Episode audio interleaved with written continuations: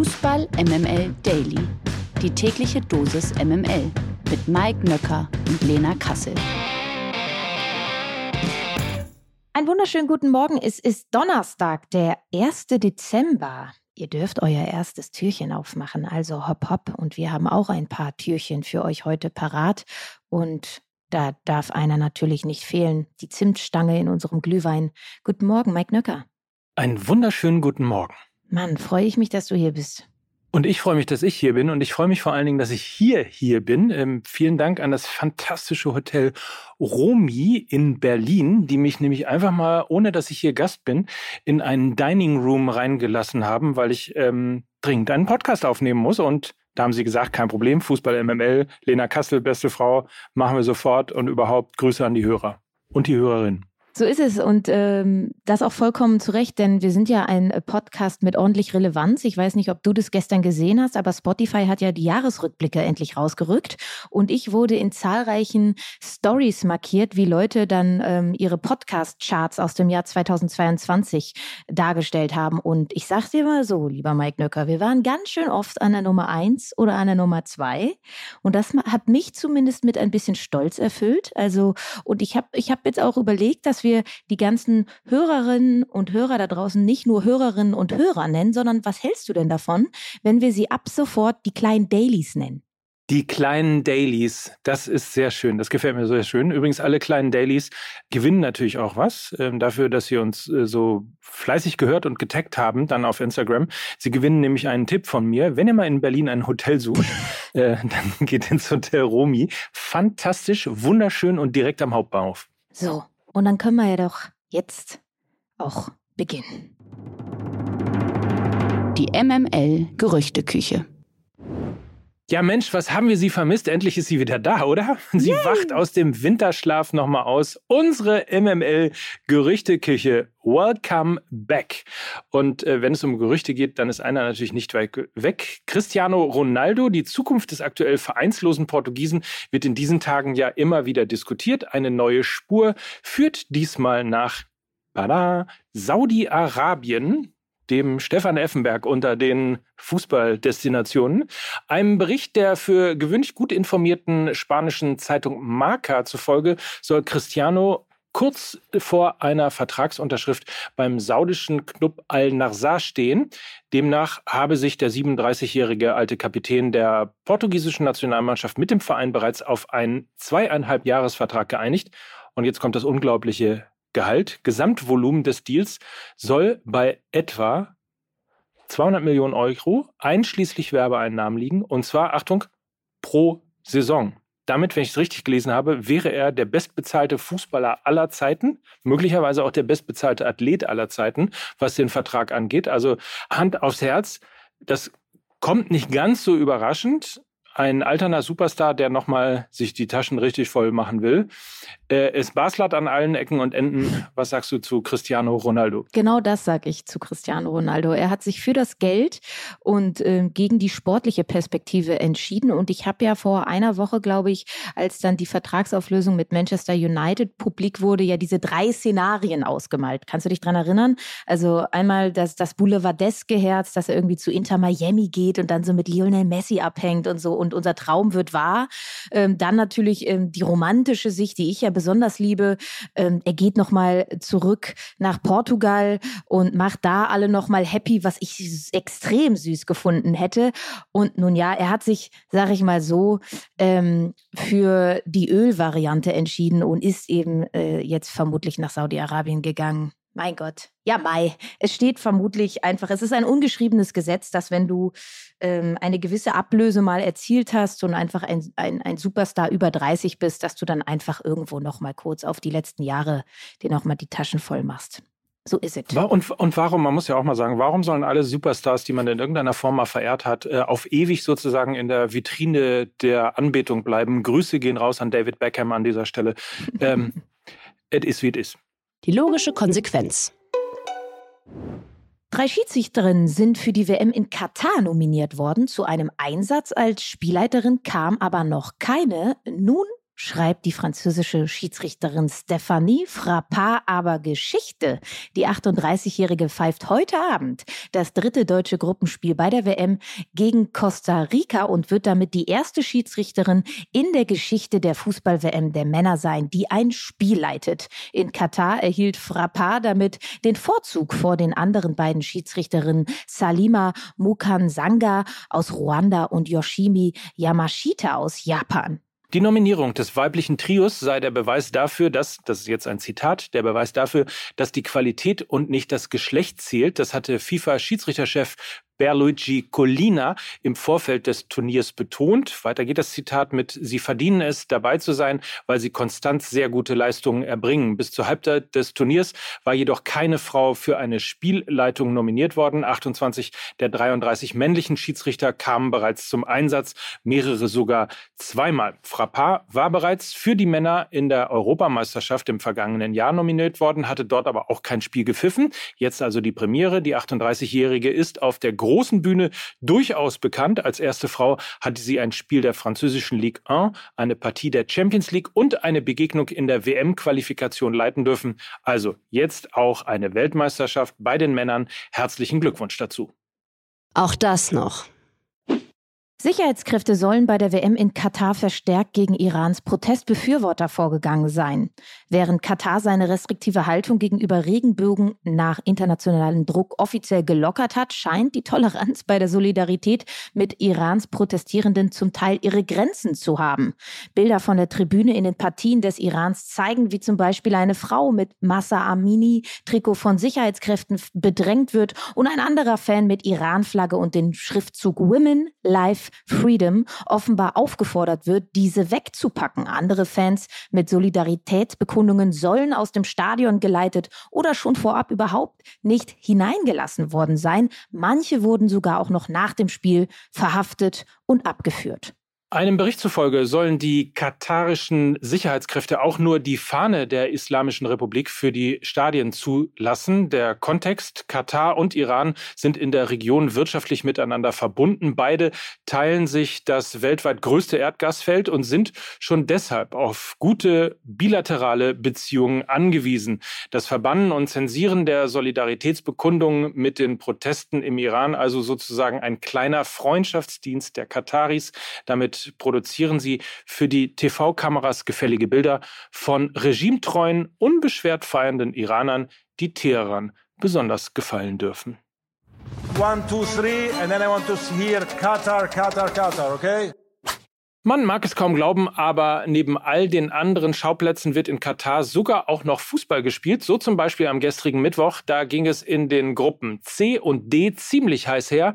Es ging immerhin um nicht weniger als den Einzug ins Achtelfinale. Dabei setzte sich neben den bereits qualifizierten amtierenden Weltmeistern aus Frankreich auch als zweites Team, vollkommen überraschend, Australien in der Gruppe D durch und steht damit zum zweiten Mal überhaupt im Achtelfinale bei einer Weltmeisterschaft. Letztmals war das Jahr 2006 beim Sommermärchen. Das ist eine dicke Überraschung. Möglich machte den Einzug in die K.O.-Phase das Tor von Ex-Hertaner Matthew Leckie und der 1-0-Sieg gegen Geheimfavorit Dänemark, die mit nur einem Punkt bei diesem Turnier vollkommen enttäuschend und wie 2010 in der Gruppenphase scheiterten. Das äh, gilt auch für die bislang ganz gut aufspielenden Tunesier, die zwar mit 1 zu 0 gegen Frankreich gewannen, aber mit nur vier Punkten ebenfalls ausgeschieden sind. Und ja, auch in der Gruppe C kam es am gestrigen Abend zum Showdown, unter anderem ja zum Duell zwischen Robert Lewandowski und Lionel Messi. Und dank einer Energieleistung feierte Argentinien gegen ein wirklich sehr schwaches Polen einen 2 zu 0 Sieg und zog als Gruppensieger ins Achtelfinale ein. Und nach einem hochspannenden Finish im Parallelspiel zwischen Saudi-Arabien und Mexiko durfte aber Polen am Ende doch noch jubeln, weil eben Mexiko nur mit 2 zu 1 gewann, sodass Polen aufgrund der um einen Treffer besseren Tordifferenz weiterkam. Also vollkommen irre. Argentinien trifft nun im Achtelfinale auf Australien am Samstag um 20 Uhr. Polen trifft auf Titelverteidiger Frankreich am Sonntag um 16 Uhr. Das MML Orakel. Die deutsche Nationalmannschaft trifft heute Abend um 20 Uhr auf Costa Rica. Sie müssen auf jeden Fall gewinnen, sonst sind sie raus. Nur ein Sieg reicht aber auch nicht, denn die Elf von Hansi Flick ist on top auch noch auf Schützenhilfe von Spanien angewiesen, die im besten Fall die Japaner im Parallelspiel schlagen sollten.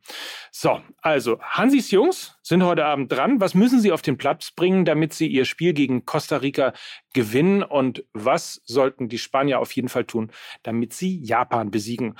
Die Antwort, Tore schießen gilt nicht. Scheiße. Äh, okay, also fangen wir mal mit den, mit den Deutschen an. Also ich hoffe darauf, dass sie nicht eine Entweder-Oder-Entscheidung treffen. Also, dass Hansi Flick keine Entweder-Oder-Entscheidung trifft. Also entweder falsche Neun oder ganze Neun. Ich hoffe, dass beide Neuner auf dem Platz stehen werden. Sprich in einem 4-2-3-1, dass Thomas Müller als Zehner um Niklas Füllkrug herumspielt. Das funktioniert A oder funktionierte A hervorragend bei den Bayern mit Robert Lewandowski und funktioniert B sehr, sehr gut ähm, zusammen bei Werder Bremen zwischen Niklas Füllkrug und Marvin Duksch. Also eventuell werden heute Abend die neuen hässlichen Vögel geboren, Müller und Füllkrug. Das würde ich mir sehr, sehr wünschen.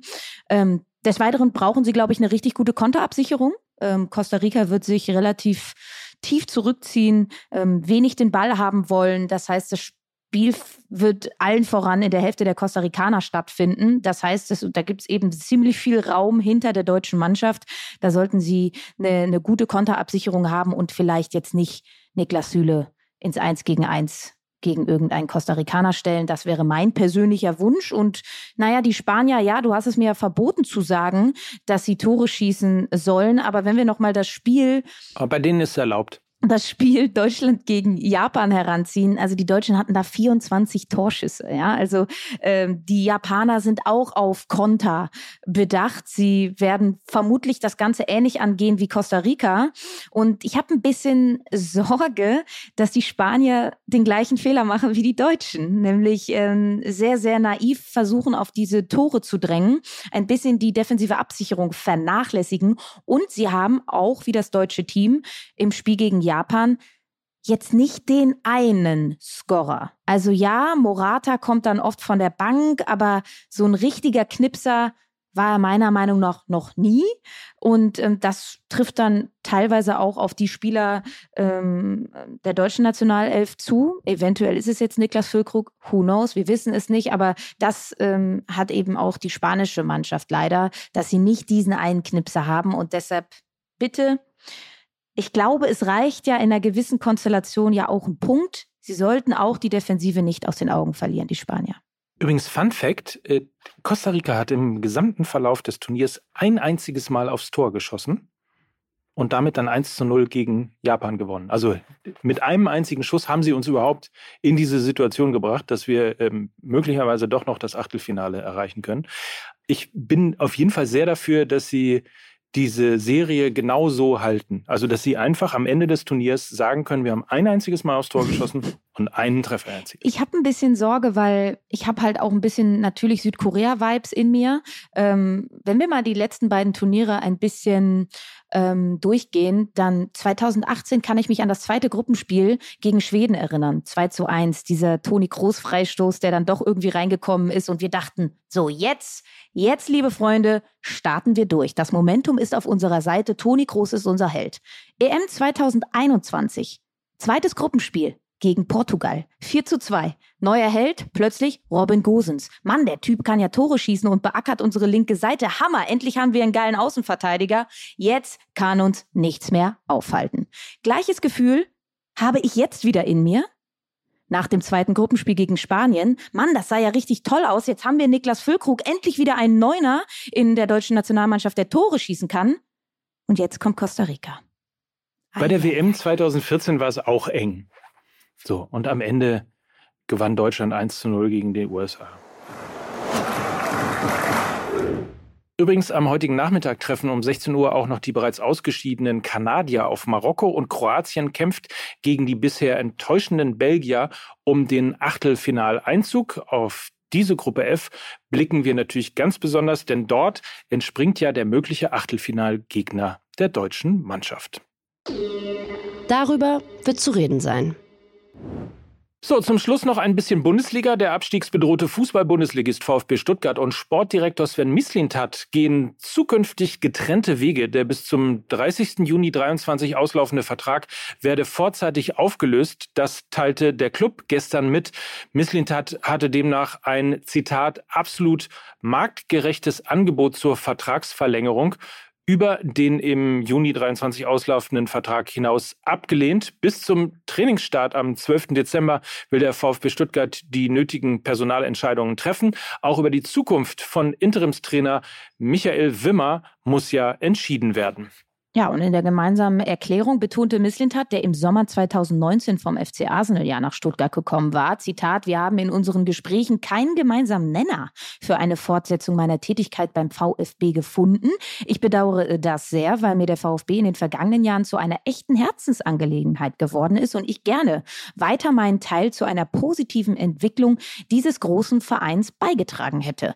Ja, hm. Also klingt ein bisschen nach Zwischentöne, als Nachfolger von Misslintat sind jedenfalls nach Kicker-Information Rashid Azusi von Gräuter Fürth und Markus Mann von Hannover 96 im Gespräch. Misslintat hingegen soll auf der Liste beim FC Liverpool stehen und die Nachfolge von Sportdirektor Julian Ward antreten, der im kommenden Sommer aus privaten Gründen aufgeben wird.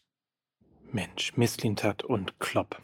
Da war doch mal was? Ja, da war ja mal was. Aber findest du nicht auch, dass das jetzt so ein bisschen, ähm, also das äh, VfB Stuttgart so sich seitdem Alexander Werle übernommen hat, in so eine komische, ungute Richtung entwickelt? In so einen ersten FC Köln-Klingelverein? Ja. ja. also man hat da so ein paar Köln-Vibes. Ähm, und ich weiß nicht, ob das jetzt so die beste, also ich finde, Missint hat einen hervorragenden Manager und ich fand Pellegrino Matarazzo einen hervorragenden Trainer ja, und plötzlich absolut. sind beide weg. Schwer zu verstehen, aber man wird sich was dabei gedacht haben. Neue Besen kehren gut. Weiß ich nicht, ob das im Fußball immer so angebracht ist und ob sie dann wirklich gut kehren, aber es äh, hat Geschmäckle, würde ich sagen. So. Und ich glaube, die neue Folge Fußball MML schmeckt auch, ne? Gib mal einen kleinen immer. Teaser. Immer. Old Boys in Sippenhaft heißt sie. Das ist, ähm, ich kann zumindest schon mal sagen, dass wir dem Skandal in Erkenschwick nicht weiter nachgehen werden. Bitte nicht. Ja, bitte. Wir, bitte. wir haben es versucht, aber wir haben keine neuen Erkenntnisse. Und ansonsten haben wir über alles geredet, ähm, was auf dem Platz und hinter den Kulissen von FIFA, Katar, Uli Hoeneß und äh, allen anderen passiert. Es ist ein Traum. Okay. Ein buntes Podcast. Hast du schon gehört? Ein, äh, nee, noch nicht. Noch nicht, aber okay, ich, wär, dann, äh, ich werde, das, ich werde das noch tun. Und ja. ähm, ihr äh, da draußen werdet das auch hoffentlich tun und selbstverständlich auch morgen wieder den Daily hören. Und dann äh, machen wir einfach gemeinsam ein neues Türchen auf. Und das waren für euch heute Lena Kassel. Und Knecht Nöcker für Fußball MML. Tschüss. Tschüss. Dieser Podcast wird produziert von Podstars bei OMR.